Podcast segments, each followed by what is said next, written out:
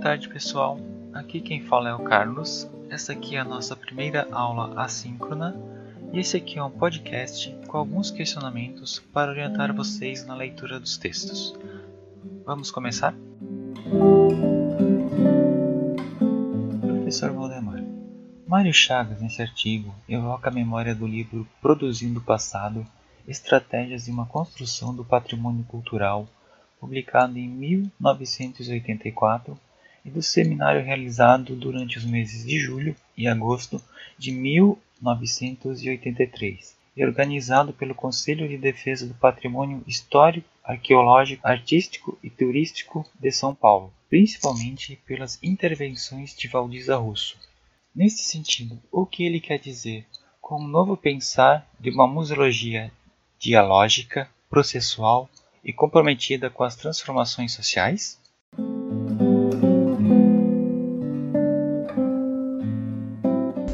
Olá, Carlos. Tudo bom? Boa tarde. Boa tarde, pessoal. Tudo bem com vocês?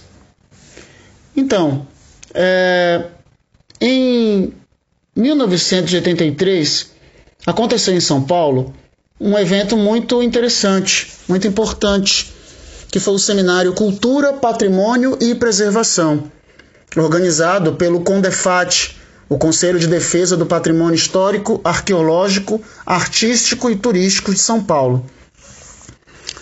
Ah, uma espécie de IFAM né, estadual lá de São Paulo.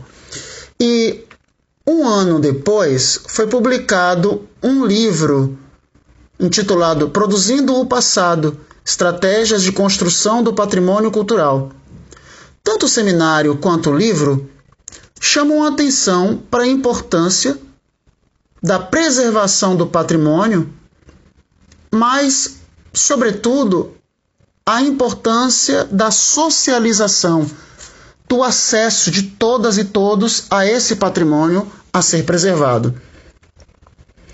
Quando a professora Valdízia Rússio né, mencionada aí por, pelo Mário Chagas, se coloca nesse evento que ela participou, né? Ela participou desse seminário.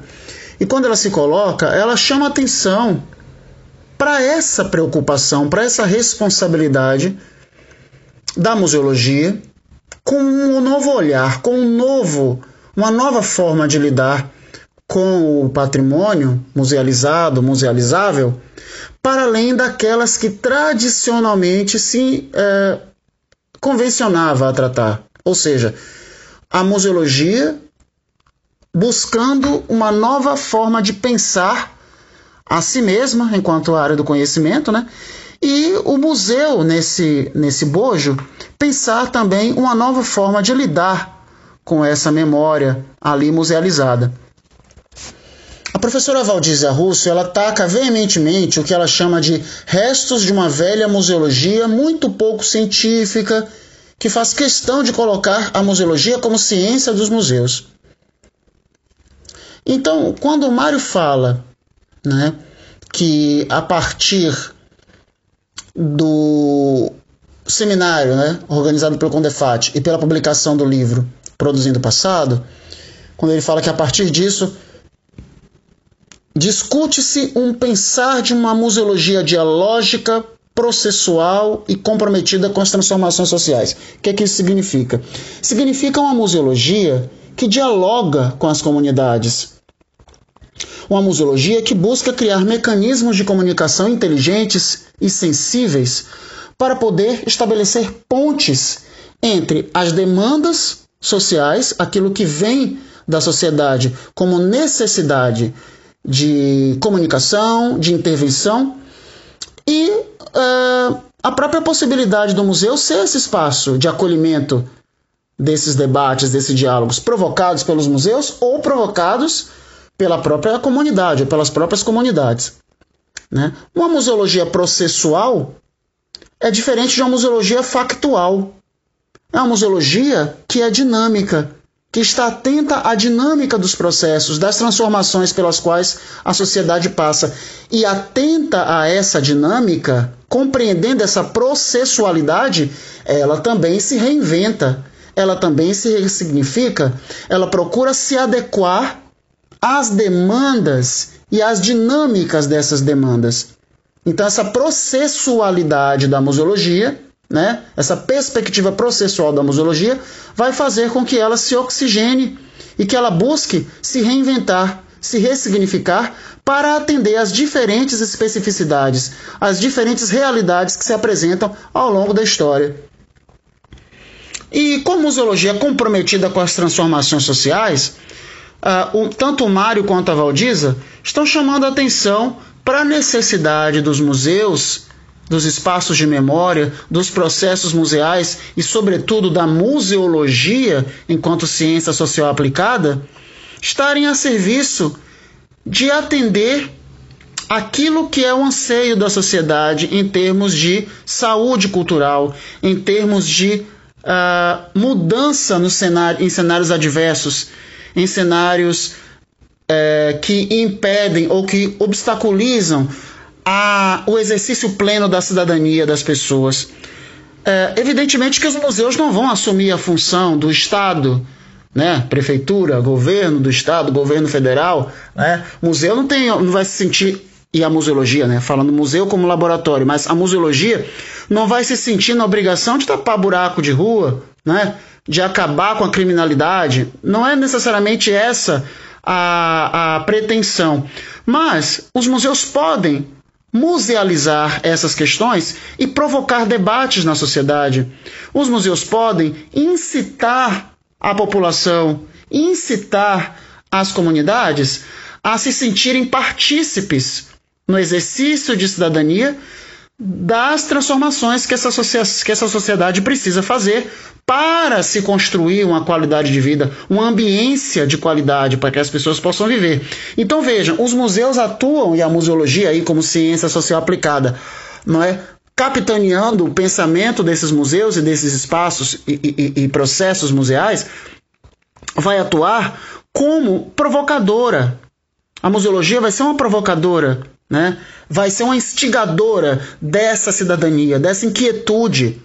Portanto, numa perspectiva de educação museal, a museologia vai perceber o seu compromisso pedagógico com a mudança dos cenários adversos da vida humana, né, da vida em sociedade, e vai procurar dentro das suas limitações enquanto agência, enquanto equipamento educativo cultural, ela vai procurar trabalhar, né, em função de colaborar com a sociedade, colaborar com os anseios, com as demandas da sociedade, na perspectiva de ajudar, catalisar nos processos de transformação, de transformação social.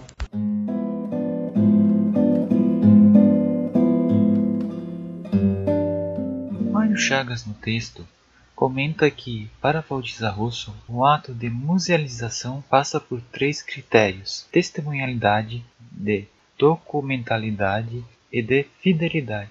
O que são esses três critérios? Vamos lá.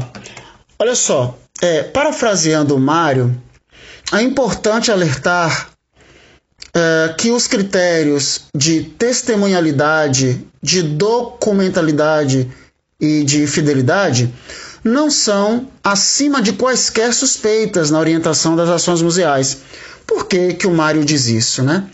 Porque em determinados casos, a gente sabe, podem partir de escolhas não ligadas ao cientificismo, não ligadas ao campo do conhecimento científico, mas a testemunhalidade, a documentalidade, a fidelidade podem estar submetidas a um poder político que também está guiado por uma autolegitimação.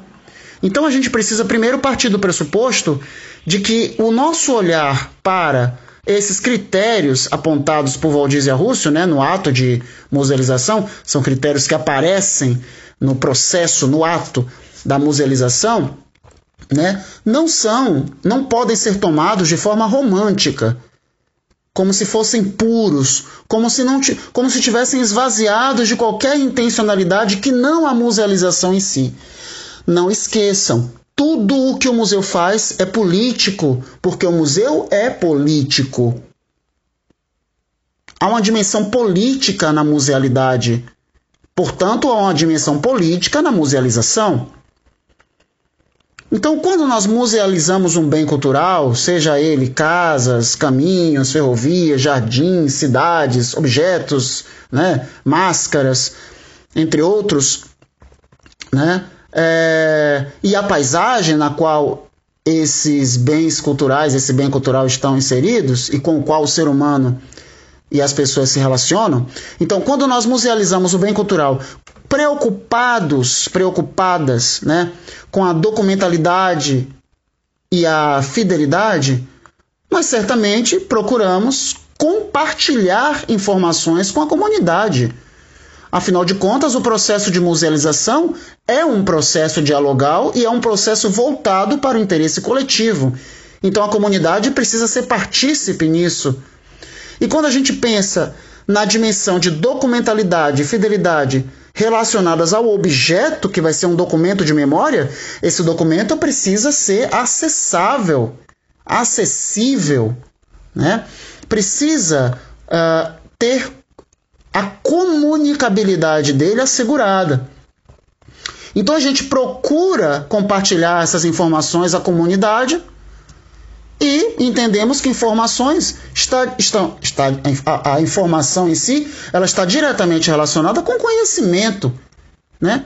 Informação pressupõe conhecimento. Conhecimento é entendido como essa relação entre emoção e razão, né? Na construção de uma ideia, né? Na, na produção de um saber, de um entendimento para a gente não pensar só na dimensão, quando a gente falar de ciência, né? não pensar só na dimensão fria, é, é, cientificista da, da razão e deixarmos a, a, a, emoção de lado, os medos, as angústias, os sonhos. Né? Tudo isso está dentro do processo do, do conhecimento, da construção do conhecimento. Então, informação pressupõe conhecimento.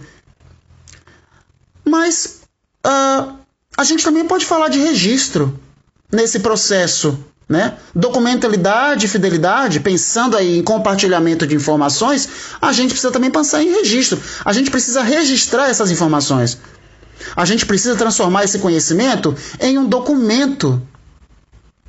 Então, registro aqui a gente está falando daquilo que está relacionado com a sensação, com a imagem, com a ideia oriunda desse bem que nós pesquisamos desse bem cultural que nós estamos em, em, vias de musealizar e que nós estamos pesquisando, estamos, estamos investigando e buscando retirar dele todas as informações necessárias que permitam que ele seja pedagogizável enquanto testemunho de memória.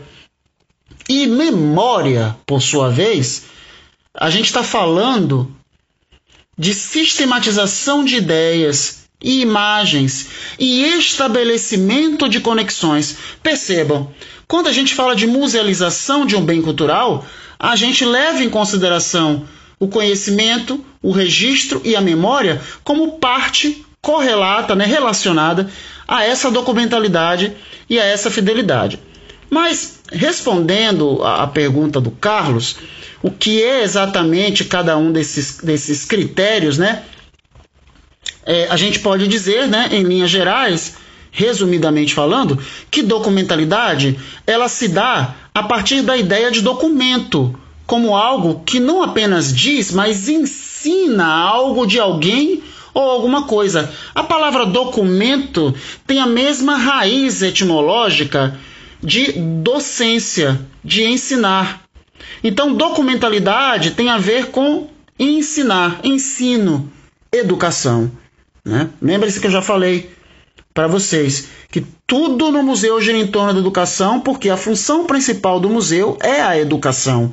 Então, todas as etapas, todas as atividades, todos os programas, todos os projetos, tudo que o museu faz, pensa e é, está centrado, tem como gênese a educação. Então, a documentação museológica, por exemplo, é educação. Né? Então, essa documentalidade aí pressupõe a ideia de ensino, a ideia de pedagogização do documento. Então, é como, como o texto chama atenção, né? É um documento como algo que não apenas diz, mas ensina, né? Algo que passa uma informação que está relacionada com o conhecimento. Tá? Uh, e quem ensina, evidentemente, ensina alguma coisa a alguém. Então é preciso que esse documento ele consiga saber com quem ele está falando e para quem, com quem ele vai falar. Claro que a gente está falando aqui no, no, sentido metafórico, porque o documento não fala, né? Mas o pesquisador, a pesquisadora que trabalhou na construção dele, é que vai extrair as informações e assentá-la para que essas informações sejam acessíveis e, portanto, comunicáveis, né?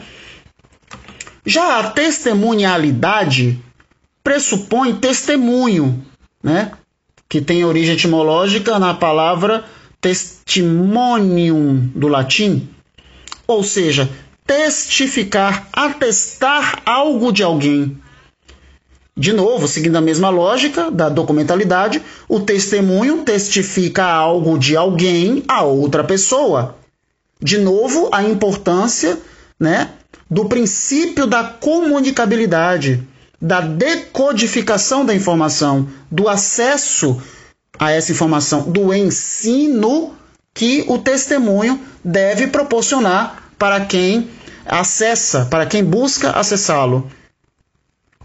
E por fim, não menos importante, o critério da fidelidade que a Valdiza usa, a Valdiza Russo usa para falar de musealização. A fidelidade em museologia não necessariamente está relacionada com autenticidade. Não quer dizer autenticidade naquele sentido tradicional restrito da palavra, né? Mas autenticidade está relacionada com veracidade, com fidedignidade do documento ao testemunho. Então, assim, esse documento ele precisa ser fidedigno, ele precisa ser veraz, no sentido de estar relacionado com o que de fato ele testemunha. Né? Então, esse documento ou testemunho vai estar diretamente relacionado com as informações, né?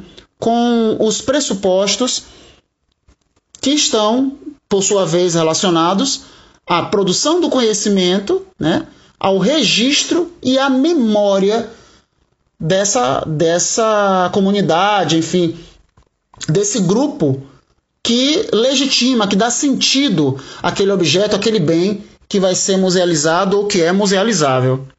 E evidentemente que essa, se a gente está falando de cientificismo, né, essa autenticidade ela precisa estar ancorada em pressupostos científicos de auferição. Né? É uma verdade aferível, é uma verdade que pode ser constatada empiricamente, pode ser investigada e encontrada numa pesquisa. Então, essa fidedignidade, essa veracidade é ancorada num, no princípio científico, né? Num, num cientificismo da sua da sua veracidade, da sua fidedignidade. fidedignidade. Portanto, a autenticidade é um critério relacionado à dimensão científica, né, atestável desse documento ou testemunho a ser musealizado.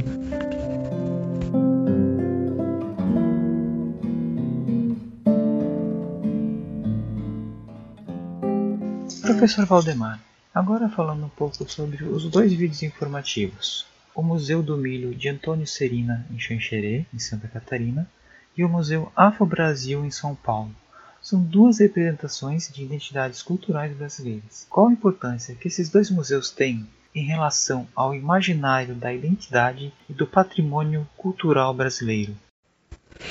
Então, pessoal, é, tanto o vídeo do Museu do Milho Antônio Sirena, em Xanxerê, Santa Catarina, quanto o vídeo do Museu Afro Brasil em São Paulo, né? Eles, como, como o Carlos muito bem colocou, eles representam identidades culturais brasileiras, né? Ambos são brasileiros. Santa Catarina é Brasil, São Paulo é Brasil, ou seja, não estão distantes da realidade do país na sua característica diversa, né? Nesses, diversos Brasis que constituem o Brasil, esses vídeos é, apresentam museus que se localizam nessa realidade, né? Ah, ambos, tanto o Museu do Milho em Xanxerê quanto o Museu Afro Brasil em São Paulo, ambos os museus atendem a uma vontade de museu, a uma vontade de memória de suas respectivas comunidades. Ambos os museus defendem uma forma de falar de um agente, né? As tecnologias de um agente, as visões de mundo de uma agente brasileira, né? Uh, ambos os museus são resultantes, são resultados de uma imaginação museal que é legítima, é um direito, né? Todos os, todas as comunidades, todos os museus têm o direito de construir em sua imaginação museal, né? Mas cumpre nos perguntar, e aí fica uma provocação para vocês: a que propósito político se destina o museu?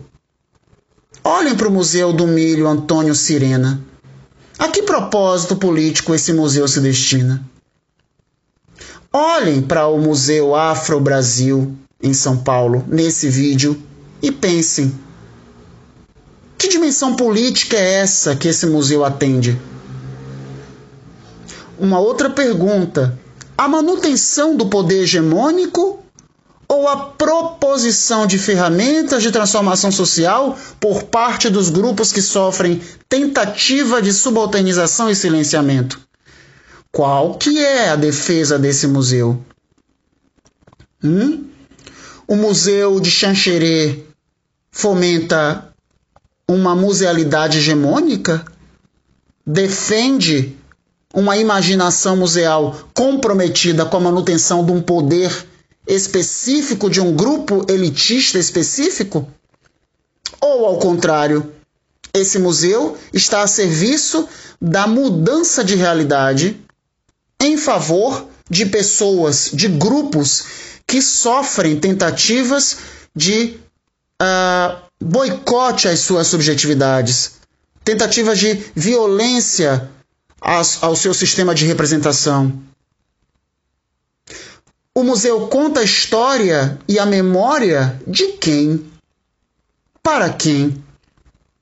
Essas são as questões fundamentais que eu gostaria que vocês refletissem ao assistirem e reassistirem. Penso que vocês vão, vão querer ver mais de uma vez esses pequenos vídeos, porque eles fazem, essas reflexões fazem com que a gente entenda que nunca devemos, jamais devemos tomar os museus numa leitura romântica. Os museus são lugares bons, são lugares estéreos, né? Estéreis. Não tem nenhuma preocupação com nada a não ser com a preservação da memória. Talvez, né? Talvez se pense, se tome o museu assim a princípio, mas quando você minimamente compreende que os museus são espaços políticos, Aí você vai ser obrigado a refletir sobre que ideologia é essa que o museu se ancora. Que ideologia é essa que o museu defende? É uma ideologia excludente ou includente? É uma ideologia que parte de um discurso de um grupo, mas que abarca e dialoga a diferença? Ou é uma ideologia que mantém o status quo único, exclusivo? Vou deixar com vocês aí essa reflexão, tá? Mas pensando em ambos os museus e pensando na importância, né, de que os museus precisam estar a serviço das identidades culturais, né, que são espaços de representações das identidades culturais, eu queria falar para vocês uma coisa que a Valdísia Rússio defende muito e que tem a ver com essa questão.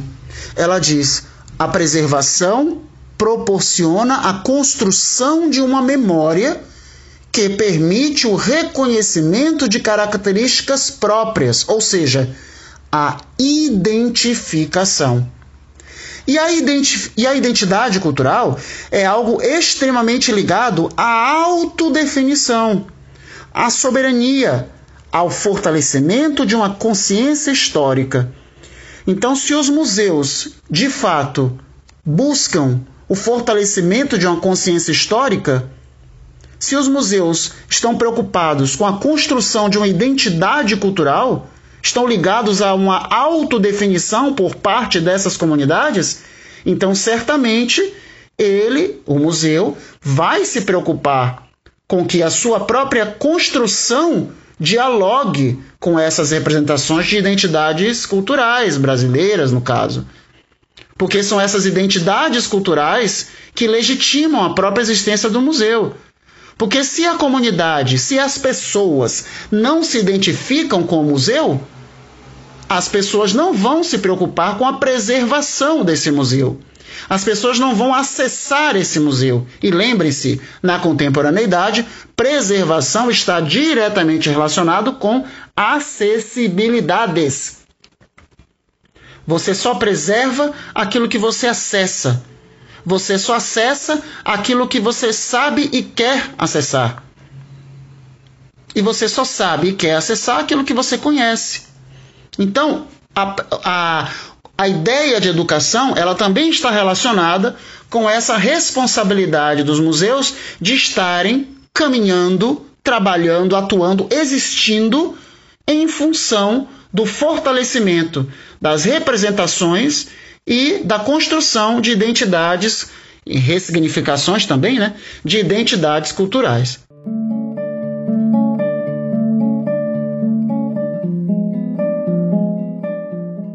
Professor Pavá, como se deu o processo da formação da Política Nacional dos Museus? Então, Carlos e pessoal, é, em 16 de maio de 2003, em meio às comemorações do Dia Internacional de Museus, que acontece no, todo ano, né, em 18 de maio, é, o Ministério da Cultura, na pessoa do então ministro Gilberto Passos Gil Moreira, né, a gente está falando aí de governo Lula, né, primeira metade do governo Lula, o Ministério da Cultura, né, capitaneado pelo, pelo ministro Gilberto Gil, lançou a Política Nacional de Museus, PNM, né, em evento no Museu Histórico Nacional no Rio de Janeiro. O ineditismo, né, é, a, a, a coisa original, diferente nessa história toda, é que é a primeira vez na história do Brasil, na história cultural especificamente do Brasil, que há uma política nacional para os museus.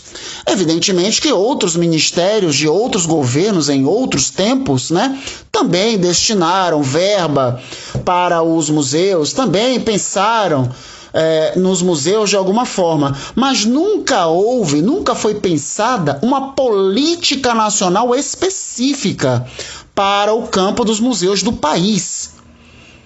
Então é, é, é inédito, é inovador e é um marco histórico na história da museologia e dos museus brasileiros a realização desse feito, né, desse, desse fenômeno importantíssimo, revolucionário, que foi a Política Nacional de Museus. E como que ela se estrutura? Bom, a PNM, a Política Nacional de Museus, ela se constitui em sete eixos programáticos.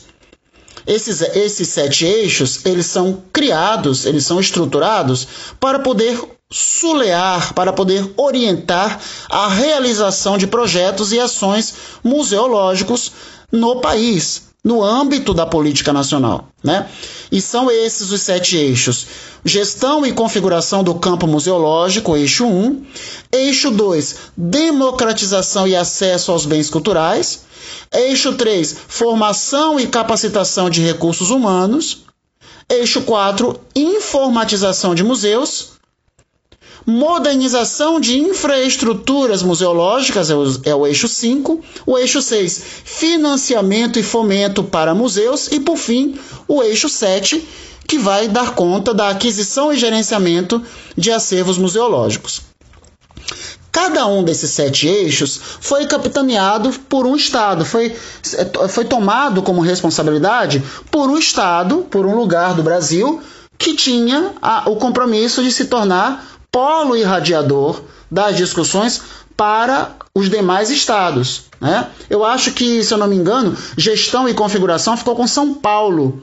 Gestão e configuração do campo museológico. E aí a função era criar eventos, seminários, né, dentro da, da, do âmbito da Política Nacional de Museus, para falar de gestão e configuração do campo museológico. Né? Como gerir os museus, como que se, que se configura o campo de atuação né, da museologia e dos museus. Né? O, o eixo 2, que políticas, que estratégias poderiam ser utilizadas para tornar democrático o acesso aos bens culturais musealizados e musealizáveis? Esse eixo 2 tinha essa missão. O eixo 3, e desse eu posso falar com bastante intimidade, porque foi o eixo que eu trabalhei, né? Foi o eixo no qual eu trabalhei. É, se dispunha a trabalhar, a atuar no debate da formação e capacitação de recursos humanos. Então a gente foi ver quem eram esses profissionais que atuavam nos museus, quais eram as suas demandas e como tratar essas demandas dentro da política, como atender a essas demandas dentro da política nacional de museus, né? A, a necessidade do museu tecnológico, a necessidade do museu que lança a mão da, da, das tecnologias, né, da ciência da informação para dinamizar, para difundir, para proteger os seus acervos. Então, a informatização de museus, o eixo 4, tinha essa preocupação, né? olhando aí para a internet, olhando para as redes sociais, para essas novas formas de articulação em rede.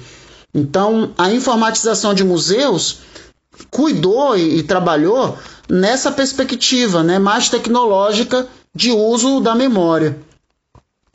O eixo 5, preocupado com a modernização e infraestrutura museológicas, vai dar conta de tecnologias né, de ferramentas atuais e mais avançadas para garantir a fruição suave das funções dos museus, né?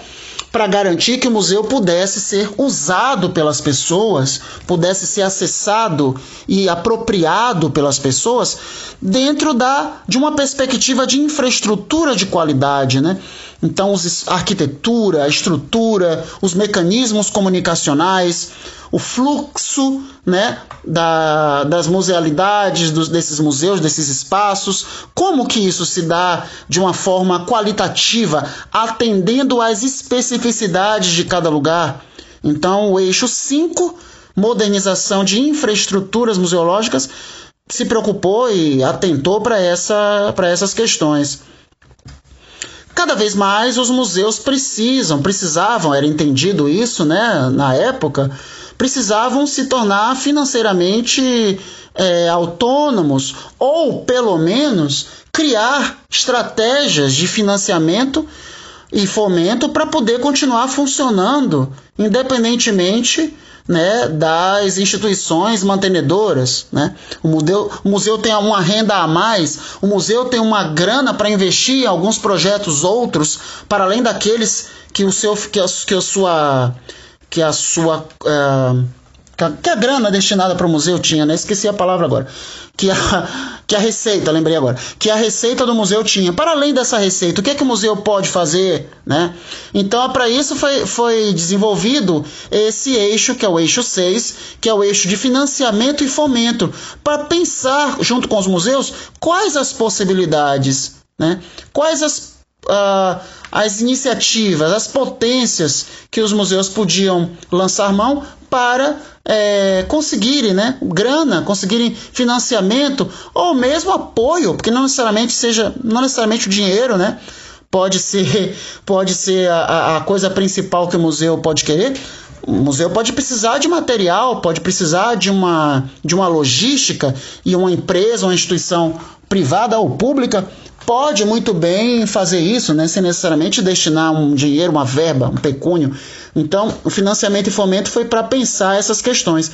E aquisição e gerenciamento de acervos museológicos dava conta dessa perspectiva servística mesmo, né? Políticas de aquisição, de descarte, né? Como os museus podem adquirir dentro da lei, protegidos e, pro, e protegendo também, pode adquirir é, objetos bens musealizáveis para os seus acervos, né? Que, que política é essa que vai ser trabalhada quando se refere ao gerenciamento de acervos e à aquisição desses acervos? Então, são esses os, os eixos principais que, que foram estruturantes da política nacional de museus.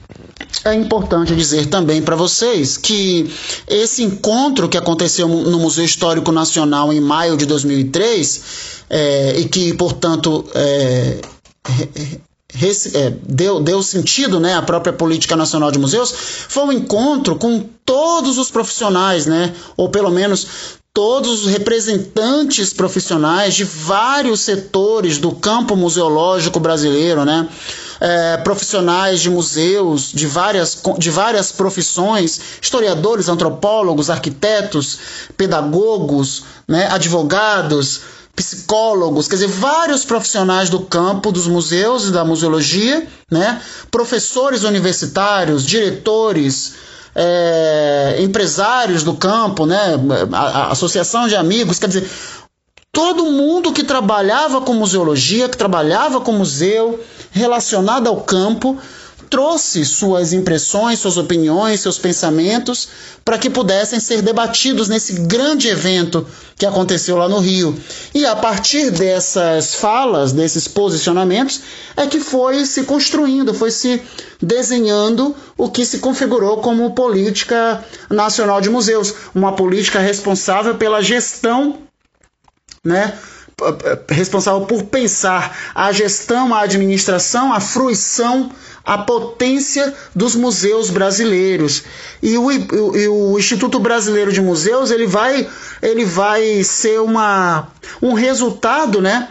Vai ser um resultado dessas desse movimento da classe museológica, se é que a gente pode chamar assim, brasileira. Né? A, a, Política Nacional de Museus tem alguns desdobramentos. O Instituto Brasileiro de Museus é um desdobramento. Né?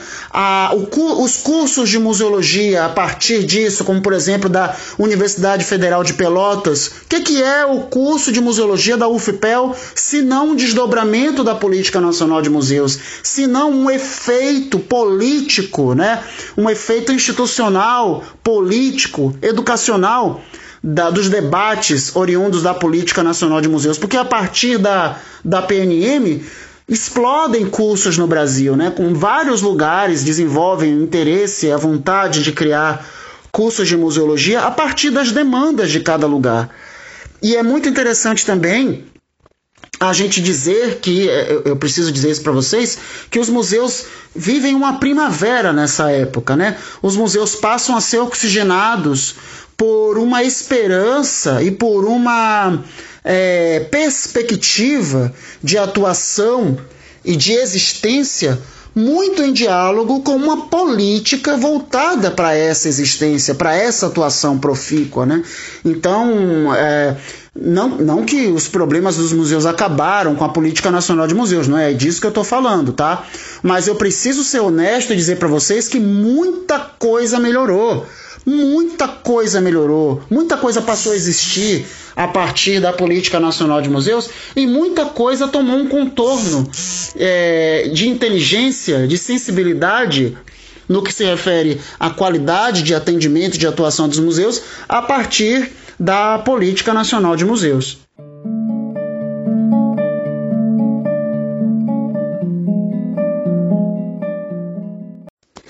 A partir de meados do governo Dilma, segunda metade, finalzinho da primeira metade, começo da segunda metade do governo Dilma, o, a política nacional de museus começa a sofrer alguns reveses, né? Começa, começa a enfraquecer um pouco as suas ações, né? As oficinas que eram muito, que eram muito comuns, né? É, a partir da política nacional de museus começam a rarear, escassear e falando ainda no, no, no, desdobramento da Política Nacional de Museus, né, o IBRAM, que é essa autarquia federal voltada para a implementação e continuação implementação da política nacional de museus do país começa também a enfraquecer politicamente. Né? Nós temos a saída do, do professor Mário Chagas, que é um dos grandes é, intelectuais por trás da criação do Instituto Brasileiro de Museus. E depois da saída do professor Mário, vamos ter a saída do José do Nascimento Júnior, que também causa um grande impacto, né? Porque o, o, o, Nascimento sempre foi um grande entusiasta da criação do IBRAM, ele saiu do IFAM, do, da, do Departamento de Museus do IFAM e numa articulação política, né? Com muito lobby, com muita, com muita né, veemência, insistindo, né? Com, com os poderes constituídos, com essas negociações políticas que a gente sabe que existem, né?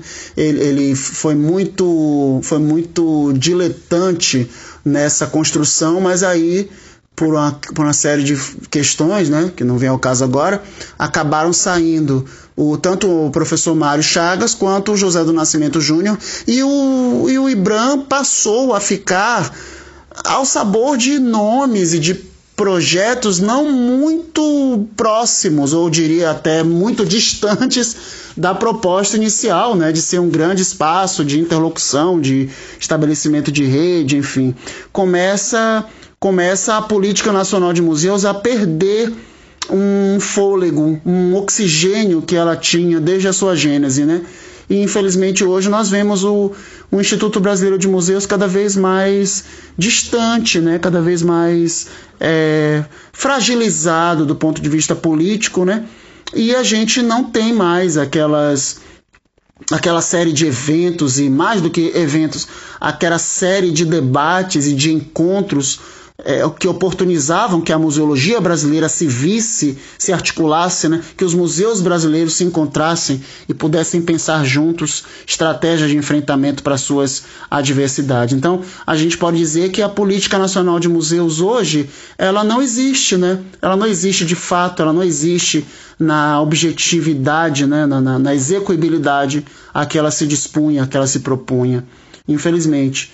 E cabe a nós, né, do campo da museologia, é, lutarmos né, com nossa, nossa pesquisa, com nossa produção, com a construção do conhecimento museológico que nós defendemos, né, para que essa, esse oxigênio, esse, essa respiração museal, ela continue se dando, né, para que é, não morra o sonho de mantermos uma política nacional de museus forte, né, comprometida com a qualidade, com a saúde institucional e a valorização do trabalho e do trabalhador do campo da museologia. Porque, sim, a Política Nacional de Museus tinha como um dos principais pressupostos a valorização das gentes, do povo que trabalhava nos museus, desses profissionais, dessas profissionais que se dedicavam a trabalhar pelo uso social da memória e que, com a fragilidade né,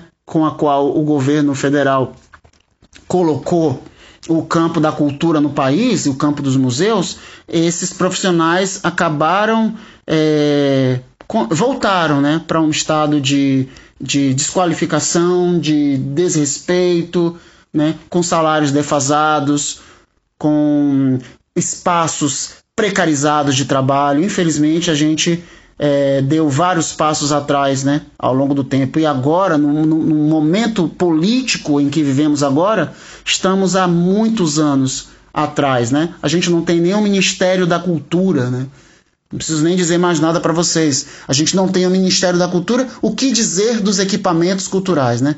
Se não tem um ministério para gerir, para oxigenar, para fomentar os equipamentos culturais, então, evidentemente que não vai ter equipamentos culturais, né? Então, os cursos de museologia têm uma grande responsabilidade. Professores, estudantes de museologia, profissionais de museus têm uma grande responsabilidade, né? Não deixar o samba morrer, como diria a música, né? Continuar trabalhando, continuar provocando essa museologia para que ela mesma possa construir as suas ferramentas de luta e de enfrentamento contra a barbárie que se presentifica na nossa na, no nosso país, né? Na contemporaneidade, infelizmente. Por hoje é só, pessoal. Uma boa semana a todos e até semana que vem.